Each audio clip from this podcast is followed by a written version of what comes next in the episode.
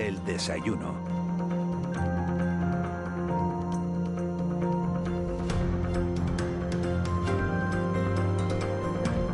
8 y 10 de la mañana, tiempo de entrevista ya en de la noche al día. Lo prometido es deuda. La semana pasada hablábamos 10 minutos por teléfono con el magistrado Arcadio Díaz Tejera sobre la situación de la inmigración en Canarias y lo hacíamos en su condición de titular del juzgado de instrucción número 8 de Las Palmas de Gran Canaria, juez de control, por tanto, de los centros de internamiento de extranjeros de la provincia de Las Palmas. Tantas cosas se nos quedaron sobre la mesa que quedamos para que viniera nuestro desayuno y Arcadio Díaz Tejera ha cumplido inmediatamente su palabra, así que hoy podremos hablar con él con más calma, tenemos 25 minutos por delante. Magistrado Díaz Tejera, muy buenos días, gracias por haber venido, gracias por haber cumplido tan rápido su promesa. Oiga, buenos días, pero yo por ningún lado veo el desayuno. ¿eh? Eso, es verdad, tenemos un problema logístico ahí que se lo hemos dicho a Ángeles Arencilla, que parece que en Las Palmas no ponen café, ¿no? ni café, ni nadita de nadita. Hombre, verla a ella y escucharla ya nutre, nutre el espíritu, nutre el espíritu. yo creo que el problema es, el, el, nombre de la sección. Si pones desayuno, creas una expectativa. Sí, sí. Claro. Te vas a llamarla el ayuno. al final, al final iba a alcanzar, sí, lo voy a llamar el ayuno. Voy a decir que se ajusta más a la realidad. Señor Díaz Tejera, eh, nos metemos en materia. En septiembre de 2020 se, produjo un incremento notable en la llegada de, pateras y de cayucos a este archipiélago, más de 20.000 personas en, un solo año. Y este 2021 ha comenzado prácticamente igual, 2.000 migrantes en nuestras costas, antes se acumulaban en el muelle de Arguineguín y ahora en Barranco Seco. ¿Hemos avanzado en algo? Sí, hemos avanzado en algo porque las personas que están en el centro de acogida temporal de Barranco Seco no viven una situación de peligro para su integridad física, como si vivían en el muelle Arguineguín. Es decir, en el muelle Arguineguín se podían caer del muelle, dado el hacinamiento que había allí, ya cerca de 2.600 personas, y como quiera que no saben nadar porque no hay piscinas en sus países ni hay monitores que les enseñen a nadar, bastante tienen con sobrevivir pues mm, peligraba su integridad física, en primer lugar. Segundo lugar, eh, no estaban custodiados mm, por policías con porra, eh, que no les dejaba salir de la valla, esto que dice alguno o alguna eh, por escrito, de que estaba allí voluntaria y libremente y que se podían ir cuando quisieran, no se ajusta a la realidad. Cuando alguno se escapaba, se le buscaba y se le metía allí. Ninguno salía de allí, a pesar de que según dicen estaba en libertad, tomarse un café con un hermano, ni a poder darle un abrazo, ni a poderse duchar, que hacía un mes que no se duchaba, ni a comer algo caliente, ni a dormir en una cama. Por lo tanto, la situación ha cambiado cualitativamente. Ahora en Barranco Seco no peligra su integridad física, sigue habiendo un problema que es que hay chicos que están más de las 72 horas que corresponden para el triaje sanitario, PCR y la afiliación policial y están 10 o 15 días porque eh, pasan cuarentena eh, cuando han estado en contacto estrecho con un positivo. Eso es irregular. No tendrían que estar allí. La policía está para labores de custodia y seguridad. No tienen que estar para labores de cuarentena. Eso tiene que ser una estructura social o sanitaria. Eso sigue siendo irregular. Pero el CAT es como si fuera un calabozo. Va 72 horas, tres comidas frías al día, unas condiciones inadecuadas desde el punto de vista de larga estancia. Es solo para estar tres días, nada más. Por lo tanto, hemos mejorado cualitativamente pero la situación todavía no es idónea porque, insisto, es irregular que estén más de 72 horas. El presidente del Cabildo de Gran Canaria, señor Díaz Tejera, ha dicho por activa y por pasiva que Canarias se está convirtiendo en una cárcel y que la estrategia del Estado es impedir la, llegada de estos migrantes a territorio continental, que es precisamente por lo que abandonan su país y por lo que se juegan la vida en una patera o en un cayuco. ¿No hacen todo eso para quedarse atrapados en unas islas que están a 100 kilómetros de la costa africana? Es que el, problema es que no se está sabiendo gestionar estos movimientos humanos. No se ha sabido hacer en otros lugares, siempre del sur, Grecia, Italia, Malta. No se ha sabido hacer ahí y a pesar de que eso es un código de malas prácticas, sabemos lo que no se debe hacer, que es lo que se ha hecho, pues de nuevo se insiste en repetir lo que ya se ha demostrado que está mal hecho que es contener y retener eh, eh, en una jaula a estas personas.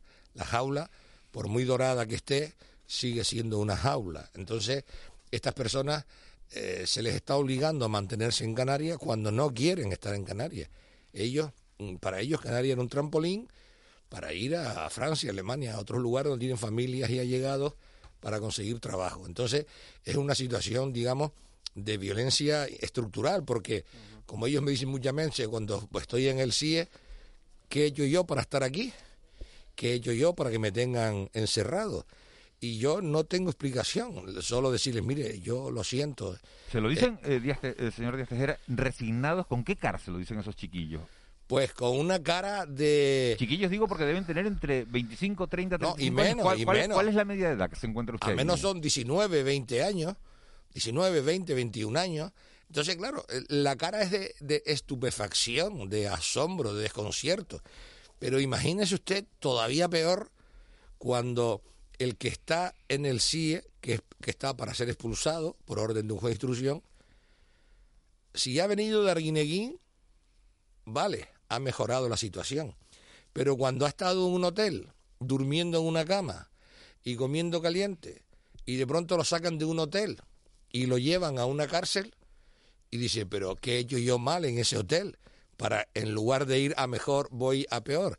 Y entonces les tengo que explicar, mire, un juez ha ordenado que esté, usted esté aquí hasta que consigan una plaza en un vuelo para su país pero si en 60 días no se consigue, se le pone en libertad. Entonces, es una sensación de impotencia que uno vive cuando ellos te lo explican. Algunos se intentan suicidar, hay autolesiones. Entonces, mm, es una situación mala porque los propios policías que están allí, en 16 mm, cada día, en, turnos de mañana, tarde y, noche, también ellos viven la situación esta de, de drama, ¿no? Yo le he insistido a las autoridades competentes que es mm, que el sí es lo más gravoso, es lo más gravoso en términos de derechos fundamentales, porque se priva una libertad de ambulatoria a alguien que no ha cometido ningún hecho delictivo, y luego es lo más caro, porque es mantener la estructura, mantener los 16 policías, las comidas, el mantenimiento del edificio, etcétera. Por el contrario, si se trata de tenerlos localizados para la devolución, es más fácil con una fianza, con retirar el pasaporte, con hacerles ir a firmar, o incluso con una, pequeña pulsera de geolocalización para tenerlos localizados y cuando se consiga plaza en un vuelo, pues localizarlo, llamarlo o irlo a buscar y llevarlo al aeropuerto. Sin embargo, me insisten en que así está previsto en un ordenamiento jurídico y es cierto, la ley de extranjería prevé esa, esa posibilidad y otras muchas, pero se opta por la más gravosa y la más cara. Fíjese, señor Díaz Tejera, que habla usted de, de esos chicos de 18 o de, o de 20 años que lo miran y le dicen, ¿y qué he hecho yo mal para, para que me metan aquí? De otros que se intentan suicidar, nos cuenta usted, y sin embargo, eh, lo que circulan por las redes, de repente, son eh, un poco la sensación de que parece que, esos migrantes vienen aquí a pegarle a alguien, eh, que se nos está yendo de las manos, que estamos haciendo mal. ¿A quién se le puede ocurrir que esa gente que se ha jugado la vida viene aquí a fastidiar al prójimo? Pues mire, en general, en todos los grupos humanos siempre hay de todo. Entre los canarios hay delincuentes. Si en general siempre en, todos los grupos humanos hay de todo, después de un año de pandemia y, esta, y este pánico por la salud, pues cada uno se desquicia como puede desquiciarse. Si en general todos estamos desquiciados, el que es delincuente, el que no tiene suficiente empatía con el ser humano, que es capaz de cualquier cosa, pues aprovecha para decir cualquier tontería que como tiene una red que lo va a amplificar por todo el mundo, pues ya se crea artífice del devenir de la humanidad. Y entonces ocurre que los pobres han encontrado a los olvidados, que los pobres, los pobres culturales, los pobres sociales, los pobres de equipamiento, los pobres de formación, pues los más pobres han encontrado a otro grupo mucho más vulnerable que ellos mismos, mucho más pobre que ellos mismos, que son los olvidados. Entonces, están usándolo como chivo expiatorio para echar fuera toda la rabia y la furia acumulada durante toda su vida o especialmente durante este último año. Entonces, yo creo que hay que distinguir entre el canario medio, que es una persona de buena voluntad, que escucha, que razona, que no tiene una especial agresividad hacia los miembros de su especie, y luego está el delincuente. El delincuente aprovecha cualquier circunstancia, y luego también está otro fenómeno, y es que ya ha sido estudiado en, digamos, en, lo que es la cultura sociológica.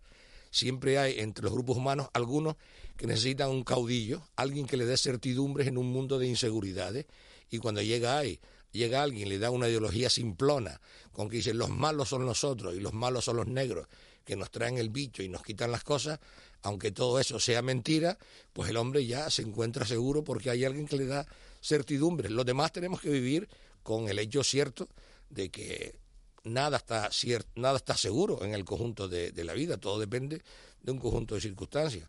Conclusión, a la buena gente informarle mucho, comparecer a las 8 de la mañana aunque no haya desayuno para explicar, explicar y explicar. Y al delincuente, la ley. Señor Tejera, de verdad que le voy a, poner el café, le voy a llevar un termo de café el próximo día. Pero dígame, dígame una cosa.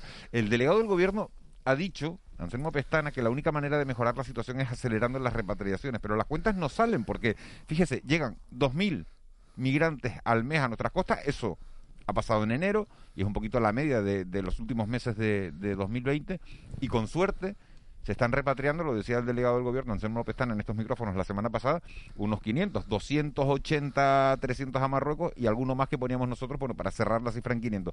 Eso, eso deja un superávit, un superávit mensual de 1.500 personas. Si lo multiplica uno por dos, estamos hablando de 17.000 migrantes que quedan al año en Canarias. ¿Es soportable esta, esta situación así?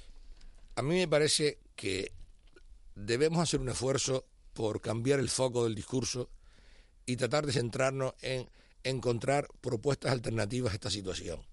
Y yo le pediría a todos los responsables institucionales que en la medida de lo posible, cuando comparezcan en un medio de comunicación, intenten proponer alternativas. Por ejemplo, si hubiese corredores humanitarios desde los países de origen a los países de destino, con visados humanitarios, no estaríamos viendo estas situaciones porque se le quebraba el espinazo a los traficantes de seres humanos. A mí me parece eso muy importante pero eso no, no lo uso como una técnica para no responder a su pregunta. Yo trato de responder a su pregunta. Lo correcto sería hacer derivaciones en el conjunto de España, en que la España peninsular es solidaria con la España ultraperiférica, que somos el sur del sur del sur. Y a su vez, que el conjunto de los europeos sean solidarios con los canarios. A usted no le saben las cuentas y a mí tampoco. ¿Por qué razón? Porque la realidad se va imponiendo y al final los responsables públicos procuran no decir lo que se está haciendo. Y a mí me parece que lo más correcto es, en la medida de lo posible, explicar las cosas. Claro que se hacen derivaciones de mujeres, de niños, de los más vulnerables. El argumento que se usa de, por qué no se deriva más gente es por la pandemia, pero si se ha podido derivar a mujeres y niños, a pesar de la pandemia, también se puede derivar a adultos a pesar de la pandemia. Solo tienen que tener la PCR. Pero insisto, lo más correcto es no obligar a estos chicos a tener que quedarse aquí cuando su proyecto migratorio era ir a Holanda, Alemania o a Francia. A mí me parece que es imponer una violencia estructural que es negativo para estos chicos y luego también para la sociedad de acogida, porque el clima que se está creando es un clima muy negativo porque hay centros sociales en, en el sur que por comportamientos incorrectos de los chicos los ponen en la calle, en los barrancos, eso genera una sensación de y una percepción de inseguridad que es muy negativa para la, la convivencia. Por eso a usted no le sale la cuenta y a mí tampoco. Lo más correcto es impulsar la solidaridad. Eh, buenos días, magistrado. Buenos días. En este contexto que está, está usted hablando de derivaciones, ¿qué importancia tiene la resolución, la última resolución del defensor del pueblo? Eh, este recordatorio de deber legal que hace a la policía de que no puede impedir que los solicitantes de, asilo circulen por, por, el territorio nacional. ¿Qué efectos eh, tiene esto? A ver, las instituciones como la del Defensor del Pueblo o la del Diputado Común de Canarias o el Ombudsman sueco o el Defensor del Pueblo eh, de, de, Francia o el Defensor Cívico italiano, etcétera, todas estas instituciones que son comisionados parlamentarios para supervisar las administraciones públicas, no tienen ninguna potestas, no tienen ningún poder. Lo único que tienen es la autoritas de su prestigio, si lo que dice es razonable y el prestigio del equipo humano que lo fundamenta. Entonces, el defensor del pueblo y el equipo humano que trabaja en el área de extranjería, pues yo creo que está haciendo un buen trabajo. Son personas muy serias, muy concienzudas. Yo conozco a algunas de estas personas y de lo que se trata es de que hacen un, esfuerzo de pedagogía y las autoridades recordándoles cuáles son sus deberes. En este caso, yo creo que tiene razón el defensor del pueblo. ¿Por qué? Porque si una persona tiene pasaporte y billete, no se le puede impedir viajar. ¿Qué ocurre? Que en la práctica se va imponiendo por vía de hecho una situación que no tiene nada que ver con el derecho. Arguineguín, ¿qué era? Una vía de hecho al margen del derecho. No se respetaba ni la integridad física, ni la libertad, ni el habeas corpus. ¿Qué es lo que supone esto de que a los chicos, antes de pasar al control de seguridad de la Guardia Civil, fuera está la policía, le pide el billete, le pide el pasaporte, lo tienen allí seis horas y pierden el vuelo? Una realidad de hecho. ¿Qué hacen con estos chicos? Pues que los mandan a un juez de instrucción y pide el internamiento en el CIE y los mandan a sus países de origen. ¿Por qué razón? Pues porque imponen una vía de hecho, nada impide que estos chicos viajen, pero por la vía de hecho lo hacen imposible. Entonces lo que está haciendo el defensor del pueblo es decirle, mire, perdone, si alguien es solicitante de asilo, usted no le puede impedir viajar. Pero es que lo que ya no dice el defensor del pueblo, pero que tampoco se ajusta a la realidad, es en el caso de los chicos que no son solicitantes de asilo, pero que tienen su pasaporte y tienen un hermano en Huelva, quieren ir con, su hermano en Huelva, que le puede dejar trabajo, residencia, etcétera, y se le impide viajar. ¿Por qué? Porque alguna autoridad en Andalucía, en particular el alcalde de Granada, puso el grito en el cielo cuando algunos chicos se bajaron en el aeropuerto. Y entonces para evitar ese tipo de escándalos de algunas autoridades, intentan hacer las cosas de una manera que no se note. Entonces cuando el viaje es un viaje organizado por la administración, no se enteran. Acontece, pero no se enteran. Pero cuando el viaje es un viaje normal de los chicos que cogen el avión y llegan a un lugar, entonces se monta el pollo y para evitar que se monte el pollo, se hace de una, con, lo que llaman vía discreta, o sea, que no se enteren. Conclusión, se impone una vía de hecho al margen del derecho. Eh, eh, sí, perdona Juan. No, sí, eh, magistrado, buenos días. Mm, buenos días. ¿Cuál es el régimen jurídico de un CATE? Un poco por, por, aclararlo, ¿no? Que no es un CIE, que es un centro de retención en la perspectiva de la repatriación. Por ejemplo, el caso de Barranco Seco o del que se va a abrir, pues parece que esta semana en, en los llanos del Ortigal, se llama de las raíces, pero no están las raíces, en los llanos del Ortigal en la laguna. Eh, es, un, eh, es, un, es un centro, entiendo, de régimen abierto, los inmigrantes eh, pernoctan allí si quieren o, o, si, o si no quieren igual no, digamos se puede mover con libertad por el territorio por lo menos de la isla. ¿Cuál es el régimen jurídico de un CAT? vamos a ver, todo el que no está en un CIE, todo el que no está en un centro de internamiento extranjero, por un auto dictado por un juez de instrucción, correcto, todo el que no está ahí está en situación jurídica de libertad. Situación jurídica de libertad. Distinto es el que está es positivo y tiene que estar con una atención sanitaria o el que está en cuarentena y tiene que estar aislado. eso, eso lo doy ya por descontado porque después de un año escuchando a los epidemiólogos ya hemos aprendido algo. Estas palabras de pico, valle, etcétera, ya antes no lo usamos, ya somos expertos. Dejando a un lado los positivos y cuarentena. El resto de los chicos, todo el que no está en un sí está en situación jurídica de libertad. Entonces, el que está en un CATE puede salir por la puerta para afuera, ¿cierto? puede salir por la puerta para afuera.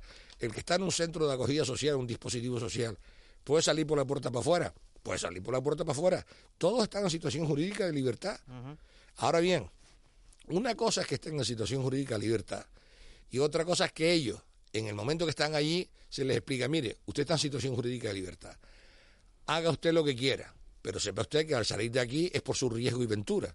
Con lo cual, donde duerme, lo que come, lo que viste y la atención sanitaria es asunto suyo.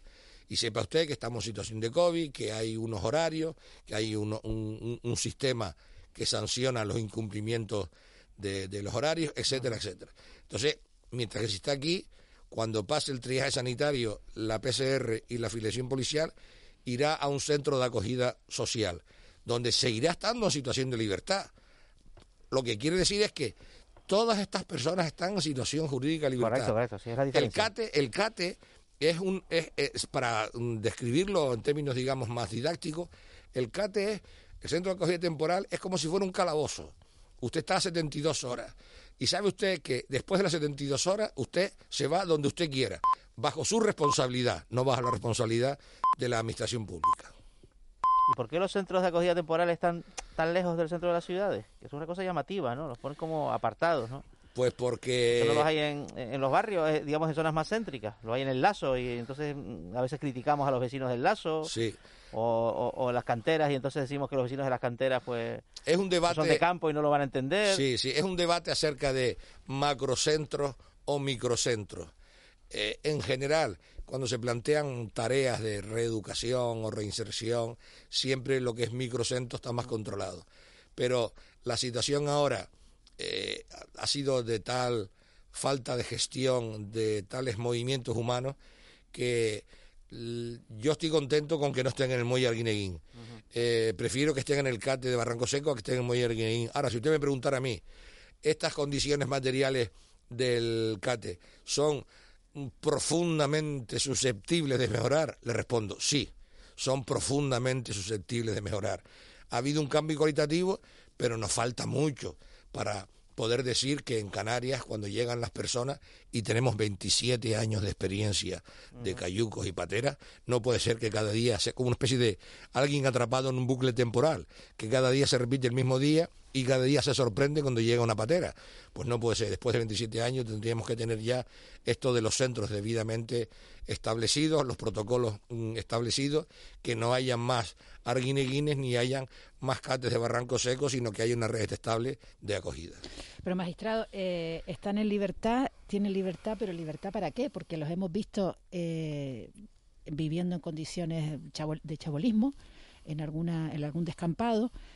Eh, ¿Para qué están aquí? O sea, ¿cuál es su, su, su vida, su, su día a día, ¿no? ¿Qué hacen durante el día?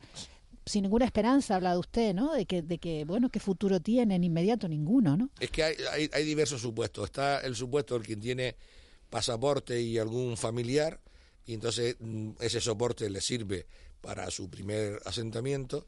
Está el caso que no tiene pasaporte, los subsaharianos en general tiran el pasaporte o, no lo tienen, o, o, nunca lo han tenido. En el caso de los marroquíes distinto, muchos de ellos tienen pasaporte, algunos son antiguos trabajadores en turismo. Una cosa es el que tiene un soporte de acogida, digamos, familiar o de allegado, y estos tienen ya gente donde pueden dormir, comer, etcétera. Luego están los chicos que no tienen donde dormir y no tienen donde, donde comer.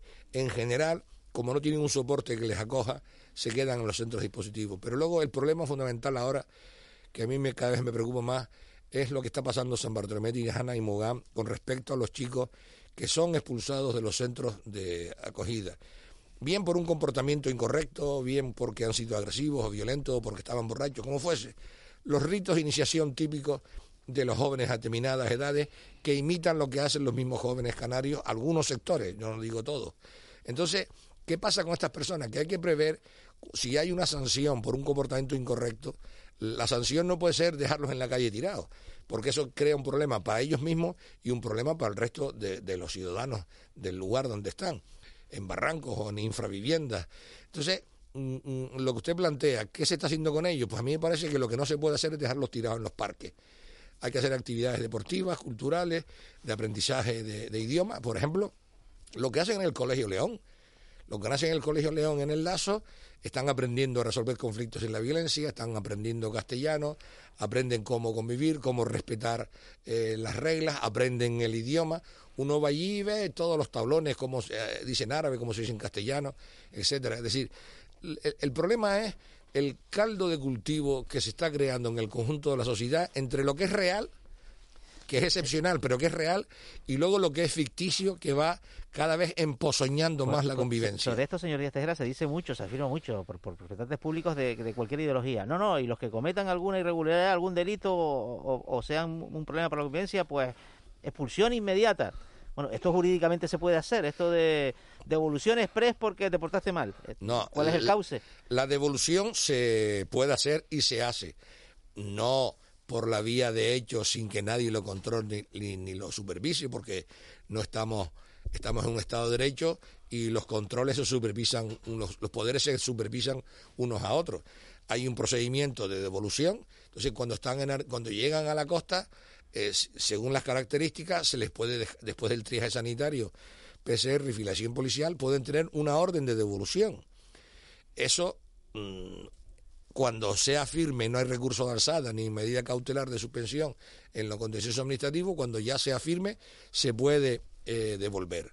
Pero antes de que esa orden de devolución Claro, no se afirme, no se puede Que a veces devolver. hay dirigentes políticos que prometen esto un poco, ¿no? Al que se porte mal lo echamos inmediatamente. Pero bueno, No, no, a ver, al que se porta mal se le puede echar como también se puede echar al que se porta bien.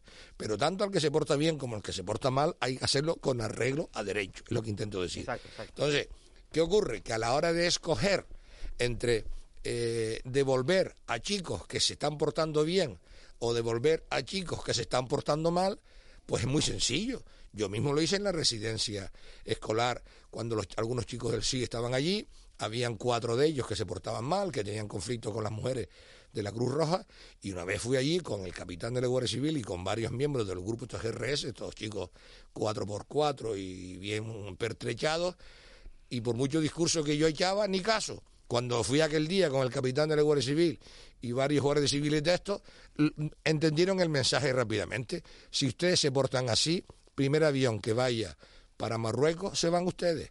Lo entendieron perfectamente. Perfectamente. Señor Díaz Tejera, eh, una última cuestión. Estamos en la, en la recta final de, de la entrevista. Eh, ¿Cuánto tiempo hace que no ve usted Anselmo Pestana? ¿Se lo ha encontrado hace poco? Sí, sí, me lo he encontrado aquí a la entrada de...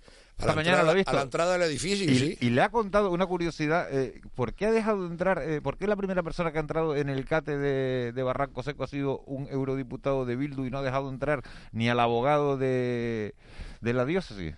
Pues sinceramente no he hablado nada de eso. Yo más bien lo que hice fue explicarle algo que me había explicado una jueza de Barcelona respecto a que chicos de Arguineguín han aparecido en, en, el en Barcelona, la- le han pedido al juez del Prat que orden de internamiento para internarlos en el CIE y devolverlos a, a Marruecos. Y claro, como a mí me ha sorprendido mucho esto, de que Darguineguín vaya a Barcelona y en Barcelona sea allí donde pidan el internamiento en el CIE para la devolución, se lo he preguntado, dije, oye, Anselmo, ¿qué pasa con este asunto? Otra, otra realidad de hecho más que se impone al margen del derecho. Él me dijo que no tenía conocimiento de eso, que se iba a informar y luego las compañeras que trabajan con él me preguntaron si iba a ir a una junta local de seguridad en el sur y yo dije, no, no, ya yo fui a una, a mí no me han invitado a otra, yo no puedo ser el perejil de toda la salsa, mi niña, yo O sea, no estoy ahí. Que supuestamente habrían derivado en la administración a Barcelona. estos Eso es lo que me dijo una jueza de Barcelona. Me dijo, oye, aquí han llegado, me han pedido orden de internamiento para chicos que estaban en Arguineguín. ¿Cómo es posible que lo pidan aquí en Barcelona? Entonces, como a mí eso me ha sorprendido, pues apenas lo he visto, le, he- preguntado y me dijo que lo iba a averiguar. Quiero decir, la relación humana es cordial. Yo le tengo a él mucho cariño, creo que es un buen hombre. Yo no puedo ni felicitar ni criticar a ninguna autoridad, pero sí puedo decir que es, es amigo, estuvimos años compartiendo el Senado, me parece un buen hombre. Creo que él, él está- eh, también es un defensor de los derechos humanos. Lo que pasa es que discrepamos en lo que se refiere a la gestión de estos movimientos humanos y yo lo que le insisto mucho es que supervise muy de cerca porque a veces las realidades de hechos dirigidas por funcionarios se imponen y a veces el dirigente político pues a veces no se entera de lo que está pasando. Llevamos 8, 28 minutos de, de entrevista, señor Díaz Tejera, a pesar de, bueno, de, de no haberlo, de no haber, tengo el cargo conciencia de, de- ese café. Ha Ya sido se lo en- cobraré. enriquecedora la, la charla. Podríamos estar hablando toda la mañana de, de inmigración, pero tenemos que, que seguir con, con el programa. Sí quiero que ha dejado bastantes titulares a lo largo de la mañana. Eh, tenemos una última pregunta de Raúl García. Yo no sé si tiene la, si lo conoce, si no lo conoce, pero bueno, eh, él va a intentar arrancarle el último titular de, de esta entrevista. Raúl García, buenos días. Buenos días, don Arcadio. Vengo además sin guardias civiles 4x4 ni nada, sino que va a ser usted solito el que va a entender lo que tiene que hacer ahora y es contar algo que no contó antes. Es decir, hablar de otra forma, eh, como no lo hizo antes, es en, otra, en otro tono. Si lleva corbata, se va quitando el lazo. ¿Me entiende? O sea, me está entendiendo usted, ¿no? Mi, mi, mi no entender. No. Mi no entender. No, no breakfast, no breakfast, no coffee, no, no human being. Yo he hecho mi trabajo Without ya, coffee, amigo. no human being. ¿Ve? No es nada lo que ha hecho antes, con lo cual yo sin creo... rencor, sin, rencor. Well, I don't know, I am not sure.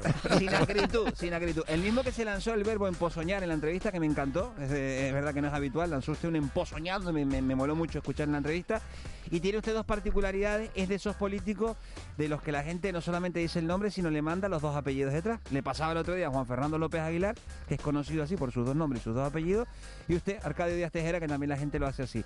Pero quédense con este dato. Le ¿Pero es político Arcadio Díaz Tejera o es, o es juez? ¿Es magistrado? Mm, mire, yo lo ¿Qué que soy... es Arcadio Díaz Tejera? Esa es una buena Persona, pregunta. Servidor público. Lo, eh, el- lo que ustedes quieran, siempre que sea con cariño, lo que ustedes quieran. Siempre que no duela, siempre que no duela, don Arcadio, que no yo a veces en algunos ambientes cuando me pregunten si yo rojo y ateo, que es lo que, que es lo que más jeringa, eso cuando estaba de senador. Ahora que ya no estoy, uno más suave, dice, hombre, yo, una- en fin, lo que usted quiera, pero con cariño. Oiga, es amante de las canteras, a usted no se lo cuento, se lo cuento a todos, a usted le encanta mucho la- las canteras, incluso es muy de pasear por ese paseo maravilloso que, Sí, que- que tiene ahí. vivo ¿no? en las canteras, Y vive ahí canteras. además. Pero vive ahí por, por prescripción médica o por, o por deseo personal. Eso de yo antes de, de palmar, vivir en las canteras va a ser mi placer. Yo vivo ahí porque hace años compré unos apartamentos cuando podía hacerlo. Eh, cada vez que había una pellita, arreglamos fontanería, pellita electricidad, pellita carpintería. Ahora yo, si tengo que comprar algo en las canteras, no podría comprarlo. Pues está impagable eso. ¿Y el suyo en cuánto lo vendería? Si le ofrece a alguien, yo que sé, un millón de euros, ¿se lo quitaría encima o no? Ni loco. ¿Dos? ¿Dos? Ni loco. ¿Tres? ¿Tres millones Ni he oído? He oído a las. Juan, y cuatro millones. Oiga, hay cosas que Y tienen un café. precio. Y un café. Hay cosas que tienen precio, pero hay cosas que tienen muchísimo más valor. Me gusta aquí a quitar a mí la playa y las canteras. Mastercard, Mastercard. Pero el café que lo pague da Juani. Sí, el café, el café lo, el café Bueno. lo pagaré, vamos. Y algo sólido, ¿no? Porque a esta También, también. Una también, también. magdalena, y una magdalena. De eso nada, un bocadillo de jamón con tomate y aceite bueno. Usted se comprometió a venir aquí y ha cumplido su promesa, en, vamos, en cinco días desde que se lo hemos requerido. eh, yo me comprometo a pagar ese café desde que usted me diga. Bueno, café. Y el Y desayuno, y el resto, Ah, y el resto del condumio. Le va a decir un mino entender, Da Juan, y con eso, eh, cuidado. no, no. Tenga Das cuidado. Juani sí entender. Él sabe, él sabe que yo cumplo. Buen día a todos. Arcadio, gracias eh, por el rato. Gracias a usted, gracias. Raúl García, gracias. Arcadio Díaz. Tejera, eh, muchísimas gracias por, por habernos acompañado, por haber venido a, a De la Noche al Día y haber estado en los estudios de Canarias Radio y habernos eh, bueno, pues, aclarado todas estas circunstancias y darnos su visión tan cercana, tan en primera línea de todo el fenómeno que estamos viviendo. Gracias a ustedes por interesarse por este asunto. La verdad es que lo he pasado bien. A pesar de la materia, lo he pasado bien. Muchísimas Todo gracias. es debido, no hay café, pero está aquí Doña. Entonces, ya Ángeles Arencibia. Gracias, Ángeles, por estar ahí. Parece gracias, Marita. Gracias, Arcadio Díaz Tejera. 8.42, nos metemos en tiempo de tertulia, en tiempo de mentidero.